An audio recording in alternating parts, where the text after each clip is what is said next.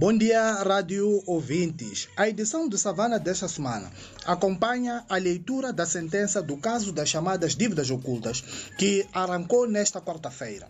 Ao segundo dia da leitura da sentença, o juiz Efigênio Batista trucidou Ndambi Gebuza, deixando antever que o filho mais velho do antigo chefe de Estado, Armando Gebuza, não vai escapar a uma pena pesada de prisão pelo seu papel no esquema. Para o juiz da causa, não restam dúvidas de que Ndambi Gebuza recebeu 33 milhões de dólares para influenciar o pai, na altura presidente da República, para aprovar o projeto da Zona de Proteção Econômica Exclusiva. Nas palavras de Efigênio Batista, Nabi Gebuza firmou uma parceria criminosa e pediu dinheiro como condição para levar o projeto da Zona Econômica Exclusiva ao pai. Detalhes sobre este tema, cujo término da leitura da sentença está previsto para o próximo domingo. Iminente eh, está também a greve dos médicos em Moçambique.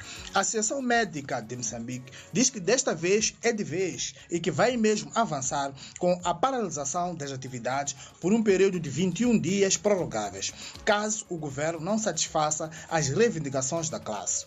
Em contato com Savana, na manhã desta quarta-feira, o presidente da Associação Médica, Milton Taitia, disse que não há margem para recuo, alegando que o executivo de Flip News não satisfez 75% das reclamações. Pormenores sobre este tema estão também no Savana de hoje. Uma polêmica tratada nesta edição está instalada em Manica. A primeira sessão criminal do Tribunal Judicial da cidade de Chimoio, na província de Manica, iniciou na terça-feira 29 a julgar um processo crime sumaríssimo em que são arrolados a jornalista da Rádio Moçambique, Raquel Jorge, os seus dois filhos maiores de idade, um dos quais único arguido por crime de calúnia e difamação contra o Estado moçambicano, por este ter produzido um vídeo satírico sobre a atuação da polícia de trânsito, sendo protagonistas três crianças. É um tema que está a agitar a opinião pública em Moçambique e promete fazer passar muita água por debaixo da ponte.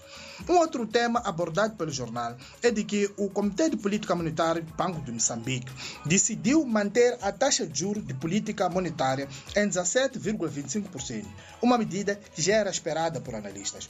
O Banco Central diz que esta medida é sustentada pelos elevados riscos e incertezas associados às projeções de inflação, com destaque para os efeitos da persistência da tensão geopolítica na Europa e do abrandamento da procura externa, não obstante as perspectivas de retorno da inflação para um dígito médio prazo.